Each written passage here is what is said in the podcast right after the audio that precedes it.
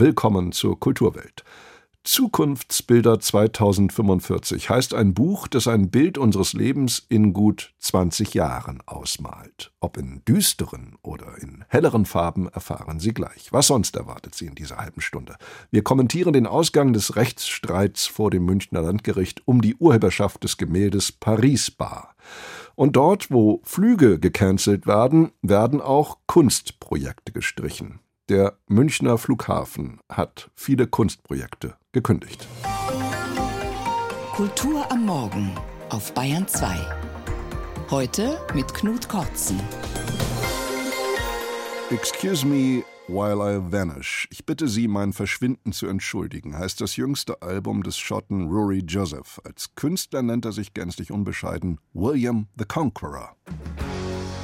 Hier ist damit The Bruises.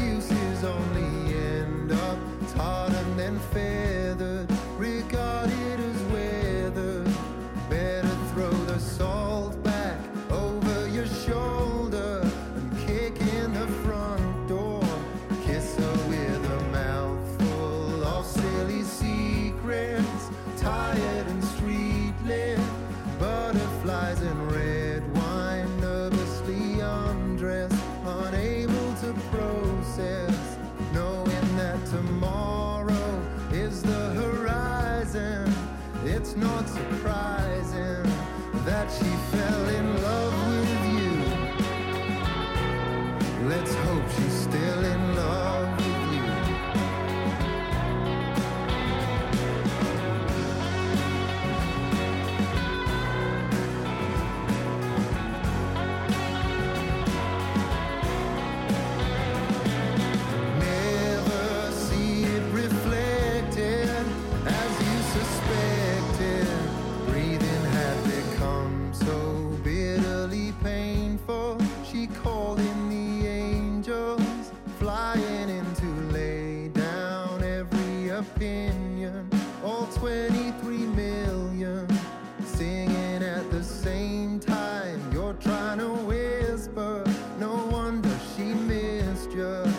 take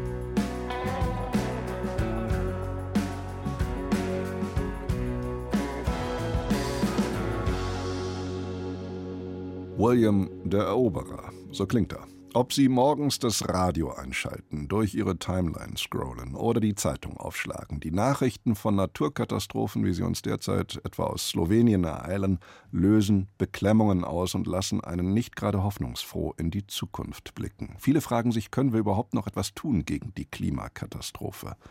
Die Autorinnen und Autoren des Buches Zukunftsbilder 2045 antworten darauf mit einem deutlichen Ja und sie setzen den negativen Nachrichten etwas entgegen, nämlich Bilder eines Europas, das die ökologische Krise bewältigt und die Transformation in eine klimafreundliche Zukunft geschafft hat. Lili Ruger hat das Buch gelesen und mit einer der Autorinnen gesprochen. Deutschland im Juli 2045. Der Sommer hat seinen Schrecken verloren. Doch die 2030er Jahre sind hart gewesen in Europa. Nach der Energiekrise kam die Superdürre und 2029 ein fataler Finanzcrash. Ganze Wirtschaftszweige am Boden, massive Unwetterschäden, rationiertes Wasser. So sieht es das Buch Zukunftsbilder 2045 voraus und zeigt trotzdem eine positive Zukunftsvision. Das Buch ist ein bunt bebilderter Reiseführer durch ein Land, das sich durch die Krise neu erfunden hat. Ein Sommertag am Münchner Marienplatz. Überall wachsen Pflanzen. Die ehemals versiegelte Einkaufsstraße wurde an manchen Stellen aufgerissen. Inseln sind entstanden, auf denen Blumen blühen und Bäume stehen. Auf den Dächern der altgedienten Kaufhäuser wird mit Solaranlagen Strom erzeugt und in kleinen Gewächshäusern Obst und Gemüse gezogen. Alle Fassaden sind von Kletterpflanzen geschmückt. Das Bild des Münchner Stadtzentrums sieht täuschend echt aus. Es ist eine von vielen fotorealistischen Grafiken, die in aufwendiger Arbeit zusammen mit NGOs und kommunalen Initiativen entstanden sind. Warum es wichtig ist, sichtbar zu machen, was sein könnte, erklärt Mitautorin Stella Schaller.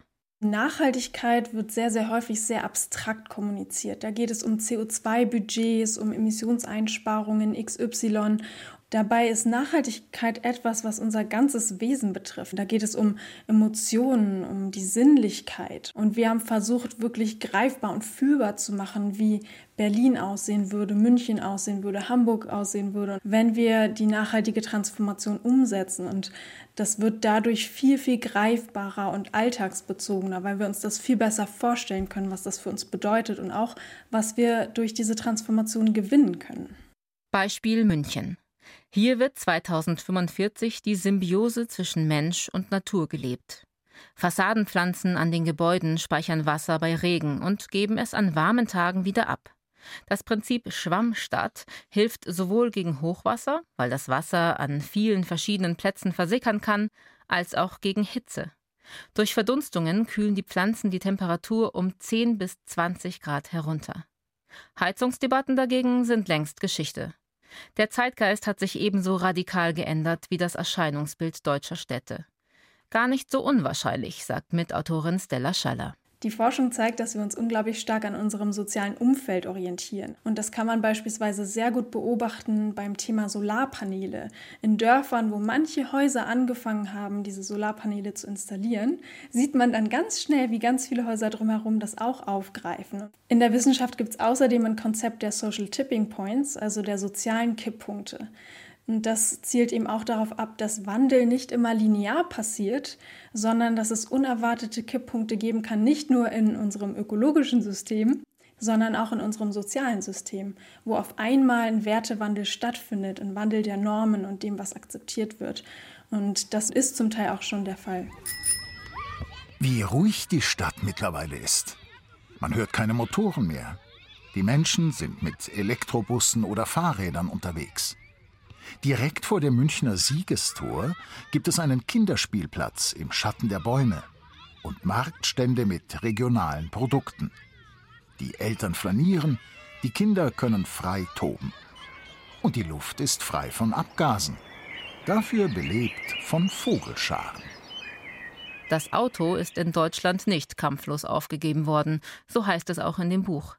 Was geholfen hat, waren gute europäische Vorbilder die verkehrsberuhigten Superblocks in Barcelona oder das 365 Euro Jahresticket für alle Verkehrsmittel in Wien. Das Besondere an Zukunftsbilder 2045, alle Ideen für die utopisch wirkende Zukunft sind jetzt schon da. Kreislaufwirtschaft, Gemeinwohlprinzip oder grünes Bauen etwa müssen nicht neu erfunden werden. Das Buch Zukunftsbilder 2045 zeigt einfach auf, was passieren würde, wenn aus kleinen, sozialen und ökologischen Ideen Wirklichkeit wird. Das Buch Zukunftsbilder 2045, eine Reise in die Welt von morgen, ist im Ökom Verlag erschienen für 33 Euro. Wir haben gestern bereits hier an dieser Stelle ausführlich über jenen Prozess berichtet, in dem verhandelt wird, ob der Maler Götz Wallin ein Miturheberrecht an Martin Kippenbergers Gemälde Paris Bar beanspruchen kann. Ja, er kann.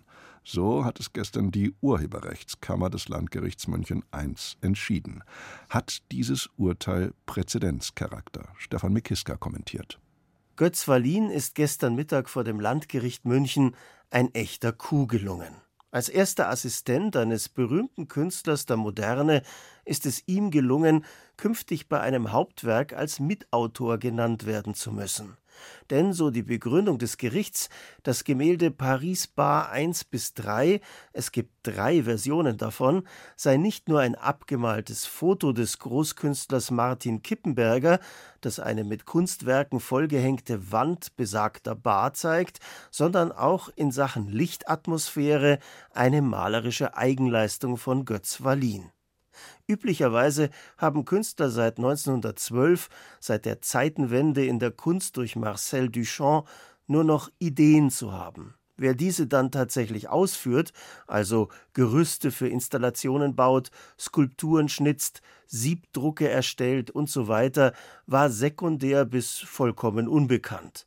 Und wenn diese Helfershelfer vom Künstler gut bezahlt worden sind, waren sie auch zufrieden mit ihrer Anonymität.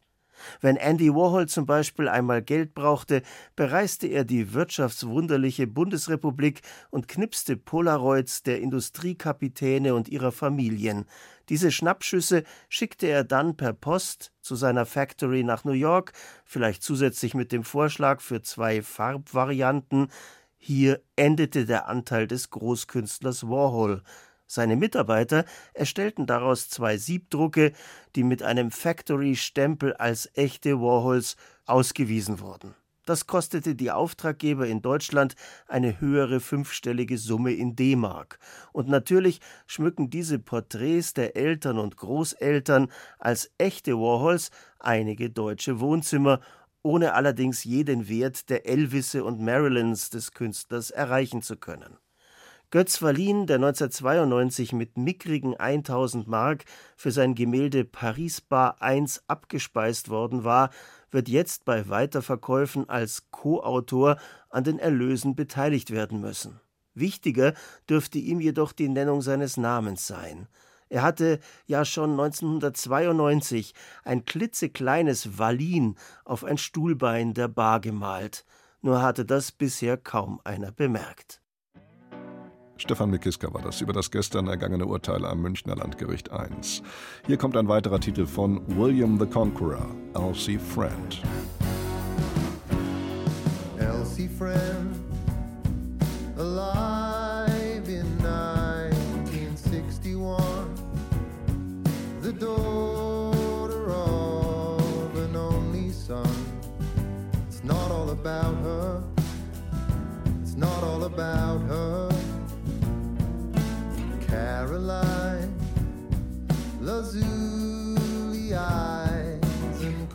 Oh.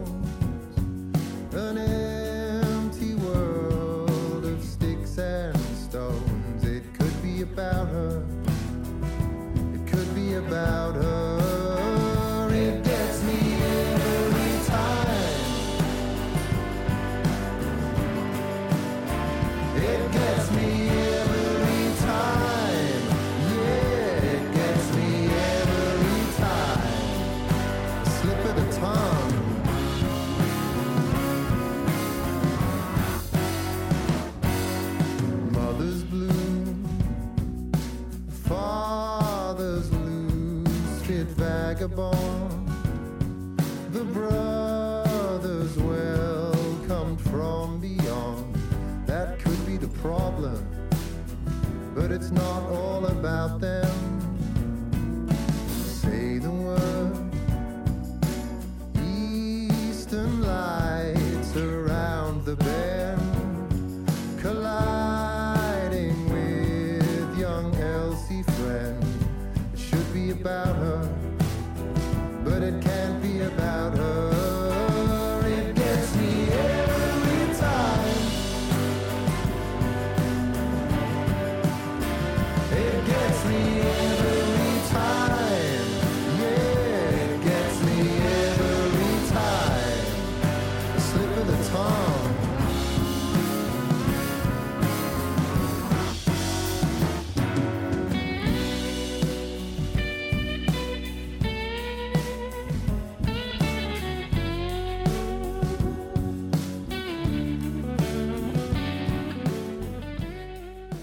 Elsie Friend heißt dieser Song von William the Conqueror. Sie hören Bayern 2. Das fiktive niederbayerische Örtchen Niederkaltenkirchen mitsamt seinem Dorfpolizisten Franz Eberhofer hat die Autorin Rita Falk ersonnen. Ihre Kriminalkomödien sind Bestseller und werden in steter Regelmäßigkeit auch verfilmt. So auch der elfte Eberhofer-Band Re Ragout Rendezvous. Und in dieser neunten Rita Falk-Verfilmung die diese Woche in den Kinos startet, so heißt es, sollen nun endlich auch mal die Frauen zu ihrem Recht kommen und mehr Raum einnehmen. Christoph Leibold hat sich diese jüngste Leinwandadaption Re Ragout Rendezvous angesehen.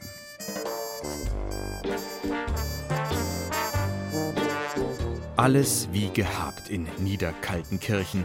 Und doch, auch der Figurenkosmos dieses niederbayerischen Provinzkaffs verändert sich schleichend. Zunächst aber alles beim Alten. Muss ja auch so sein. Krimireihen leben von der Wiederholung vertrauter Motive und Momente in immer neuen Variationen.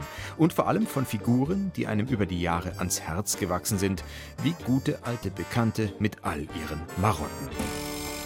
Du kannst ja gar nicht wissen, ob das das Ohr vom Steckenbiller ist. Sag mal, hast du dem da unbedingt Bescheid geben müssen? Über Anwesende spricht man nicht in der dritten Person.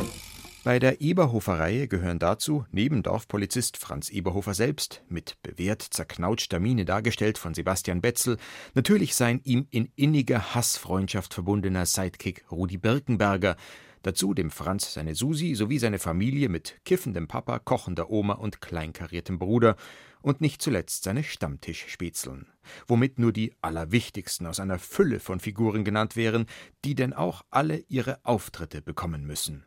Der zu lösende Kriminalfall, diesmal werden Teile einer zerhäckselten Leiche auf einem Acker gefunden, ist zwar roter Film des Fadens, aber im Grunde nur Vorwand, um daran lauter kleine Geschichten um die einzelnen Figuren und Figurengruppen aufzufädeln. Du, äh, stell dir vor, mein kleiner Vermisstenfall hat eine spektakuläre Wendung genommen. Dem Franz ist ein Ohr zugeflogen. Wo so ein Ohrwaschel ist, ist meistens nur mehr. Ja. Auch der Filmtitel ist eher unerheblich. Dem Gesetz der Serie folgend benennt er ein beliebiges bayerisches Küchenschmankerl, das im Film zwar aufgetischt wird, aber der Handlung bestenfalls eine zarte Geschmacksnote verleiht. Fürs Auftischen wie fürs Abräumen, überhaupt für den ganzen Haushalt ist in der Eberhofer Welt seit jeher die Oma zuständig. Und da wird's diesmal besonders interessant. Wie immer hervorragend, Oma. Ganz hervorragend. Riragu nach dem Rezept von der Mooshammer-Liesel. Heute ist gut in Erinnerung. Wie meinst du jetzt das? Ich mag nimmer. Der wichtigste Nebenhandlungsstrang erzählt davon, dass die Oma den Familiendienst als Mädchen für alles quittiert, um sich aufs Altenteil zurückzuziehen. Die Folge die Küche bleibt kalt, der Kühlschrank leer, in der Spüle stapelt sich dreckiges Geschirr, in der Waschküche die schmutzige Kleidung. Kurzum, der Eberhofer Hof bietet ein Bild völliger Verwahrlosung. Womit er freilich dem besonders nahe kommt, was laut Eisi Gulb, Darsteller vom Eberhofer Papa, den besonderen Reiz ausmacht. Ich denke, der Erfolgsmoment für die Eberhofer Filme begründet sich auch in unserem Mut zur Hässlichkeit. Also Eberhofer Filme sind nicht gehübscht und so aufpoliert oder sowas. Und ich habe das Gefühl, dass sich dadurch die Leute einfach viel besser damit identifizieren können auch. Eisi Gulb selbst schlurft weite Teile des Films in Boxershorts und Bademantel durchs Bild, und doch ist sein erbärmlicher Zustand nichts, was sich nicht mit einer heißen Dusche und einem Kochwaschgang für die versifften Klamotten beheben ließe. Anders verhält es sich da mit der zunehmenden Gebrechlichkeit der Oma, gespielt von Enzi Fuchs, die mit inzwischen 86 Jahren in der Tat im fragilen Greisenalter angekommen ist. Schaut, sie geht auf die 90 zu. Und da kann es vielleicht sein, dass ich von heute auf morgen einfach das vorbei ist mit mir. Da schreibt nun also die Wirklichkeit der Filmreihe eine Veränderung in den scheinbar unveränderlich festgezurrten Figurenkosmos. Wie künftig mit der Eberhofer Oma umgehen, sollte Enzi Fuchs dereinst nicht mehr vor der Kamera stehen können. Das wird eine Aufgabe für Regisseur Ed Herzog und Co-Drehbuchautor Stefan Betz, die mindestens so knifflig ist, wie sich immer neue Minidramen für die vielen Nebenfiguren einfallen zu lassen. Letzteres bewältigen sie übrigens mit wechselndem Erfolg. Die Stammtischbrüder vom Eberhofer Franz schicken sie auf einen esoterischen Selbstfindungstrip, was Anlass für allerhand absehbaren und deshalb nur begrenzt komischen Klamauk bietet. Aber dass Susi diesmal vorübergehend die Amtsgeschäfte des Bürgermeisters von Niederkaltenkirchen übernehmen muss und damit Chefin vom Franz wird, gibt der Sache durchaus einen originellen neuen Dreh. Eingefleischte Eberhofer-Fans mögen sich freuen, dass das meiste ist, wie immer, eigentlich interessant aber wird Re-Ragout-Rendezvous erst da, wo das alte Muster nicht nur Varianz, sondern echte Veränderung zeigt. Christoph Leibold war das über Re-Ragout Rendezvous ab Donnerstag dann im Kino. 8.50 Uhr, mittlerweile 10 Minuten vor 9.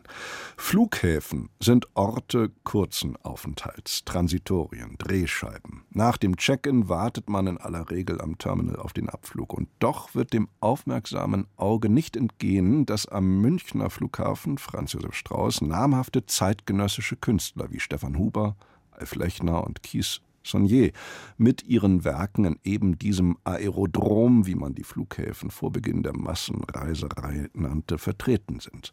Doch damit soll jetzt Schluss sein, denn auch beim Münchner Flughafen wird gespart. Als schlechtes Vorzeichen mochte es mancher schon werten, dass die weltbekannte Lichtinstallation Lightway von Keith Saunier an den Laufbändern am Terminal 1 seit der Corona-Zeit abgeschaltet ist. Offiziell wegen der hohen Betriebskosten. Nun wurden aber Verträge gekündigt. Kunst am Bau im Münchner Flughafen wird gekappt. Axel Mölkner-Kappel berichtet. Vom Besucherhügel am Flughafen München blickt man derzeit auf ein nagelneues Gebäude. 600 Millionen Euro hat die Erweiterung des Terminal 1 mit sechs neuen Fluggastbrücken gekostet. 2025 soll es in Betrieb gehen. Allerdings nicht wie ursprünglich geplant, denn die Geschäftsführung des Flughafens hat den Künstlern, die das Gebäude gestalten sollten, gekündigt. Die Münchner Künstlerin Dorothea Reseheim hätte die markanten Fluggastbrücken mit bunten Objekten aus Glas und Stahl gestaltet. Ja, schon ein bisschen sehr traurig, denn man hat ja doch viel Herzblut reingelegt und man hat sich eigentlich damit so lange auseinandergesetzt. Seit Inbetriebnahme im Mai 1992 war Kunst am Bau für frühere Geschäftsführungen des Flughafens selbstverständlich. Wer aufmerksam durch die Terminals geht, der entdeckt spannende Arbeiten, wie zum Beispiel im Münchner Airport Center die Holzskulptur Fliegen von Lothar Seroset. Ein Mann steht auf einem Globus und hält ein Flugzeug in der Hand. Und auch für die Satelliten des Terminal 2 und für die Erweiterung von Terminal 1 wurden 2015 und 2019 aufwendige Kunstwettbewerbe durchgeführt. Allen vier Siegern, die ihre Werke schon lange vorbereiten, wurden in diesem Jahr gekündigt.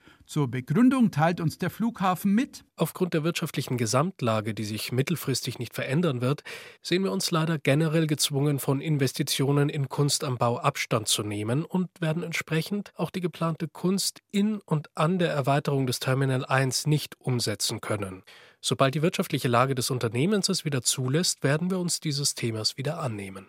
Tatsächlich erwartet der Flughafen schon in diesem Jahr wieder Gewinne zu machen. Alle Kunstwerke für die beiden Erweiterungen hätten knapp zweieinhalb Millionen Euro gekostet, bei 1,5 Milliarden Euro Baukosten. Kunstberaterin Eva Müller hat die Wettbewerbe organisiert. Es geht um die Aufenthaltsqualität. Und es ist für die Menschen ganz wichtig. Also zum einen halten sich manche unfreiwillig auch manchmal sehr lange am Flughafen auf. Aber es ist eben auch ein öffentlicher Ort und wenn wir alle öffentlichen Orte nur noch mit Werbung bespielen, das ist für die Menschen nicht lustig. Zu den Wettbewerbsgewinnerinnen gehört die renommierte österreichische Künstlerin Inge Dick.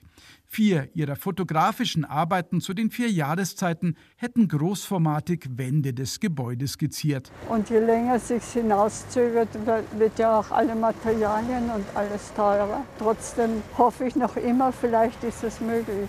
Land, Bund und Stadt München, denen der Flughafen gehört, haben Selbstverpflichtungen für Kunst am Bau. Doch für die Flughafen GmbH gilt das nicht.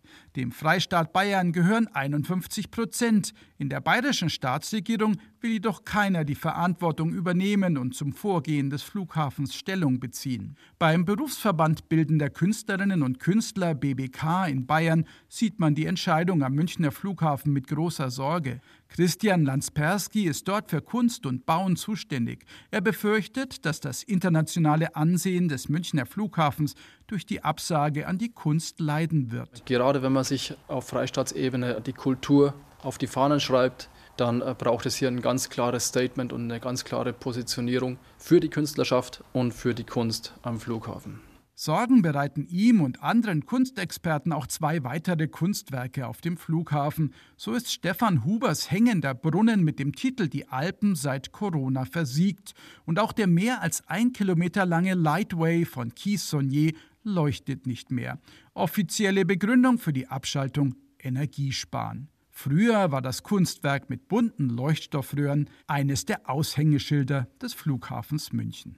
Axel Möckner-Kappel berichtete. Und zuletzt rufen wir noch jenem Regisseur nach, dessen größter Erfolg nun auch schon 50 Jahre her ist. William Friedkin. Der Regisseur des Horrorklassikers Der Exorzist hat sich im höheren Alter auch als Opernregisseur an der Bayerischen Staatsoper versucht, mit eher mäßigem Erfolg. Niels Dumps über den im Alter von 87 Jahren gestorbenen William Friedkin. Als ich das Drehbuch von Der Exorzist gelesen habe, dachte ich, ich habe sowas noch nie gesehen, noch nie gehört, sagte William Friedkin vor ein paar Monaten in einem Interview zum 50-jährigen Jubiläum des Films. Ich war nicht katholisch. Ich wusste nicht mal, was zur Hölle ein Exorzismus war. Vor der Exorzist gilt Horror als Schmuddelgenre. Auf einmal räumt der Film bei den Oscars ab. Zehn Nominierungen, der Film gewinnt zwei Preise. Für das beste Drehbuch und den besten Ton. Da ist William Friedkin schon ein Star in Hollywood. Zwei Jahre davor führt er Regie bei The French Connection, Brennpunkt Brooklyn. Gene Hackman und Roy Schneider spielen Drogenfahnder in New York.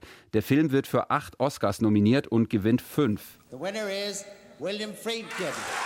Einer davon für die beste Regie. Thank you very much, ladies and gentlemen. The French Connection und Der Exorzist sind auch finanziell unglaublich erfolgreich. Computer errechneten, dass das Horrorspektakel Der Exorzist in der ganzen Welt 220 Millionen Dollar einspielen wird. Übertragen auf heutige Ticketpreise wären das 1,3 Milliarden Dollar. Was die Auszeichnungen angeht, sind das seine erfolgreichsten Jahre, aber es sei ihm nie um Filmpreise gegangen, sagt Friedkin. Es ging darum, wie wir Filme machen, dass das Publikum nicht gelangweilt ist. Darum machen wir ja Filme, fürs Publikum, nicht für Kritiker. Ich glaube, ich habe ein paar Preise gewonnen, ich weiß schon gar nicht mehr welche. William Friedkin wird 1935 in Chicago geboren. Seine Mutter ist Krankenschwester, sein Vater hat Gelegenheitsjobs. Bei der lokalen TV-Station arbeitet er sich vom Postboten bis zum Dokumentarfilmer hoch. Ein Grund, warum seine Kinofilme so authentisch wirken, sagen Kritiker, ist sein Dokumentar-Background. Ich habe Filme gemacht, die ich mir nicht mehr anschauen kann. Sie sind so schlecht. Wenn ich sterbe, sagt Friedkin, dann wird man nicht sagen, das war doch der Regisseur des Sonny und Cher Films. Ein Musicalfilm mit Sängerin Cher aus den 60er Jahren.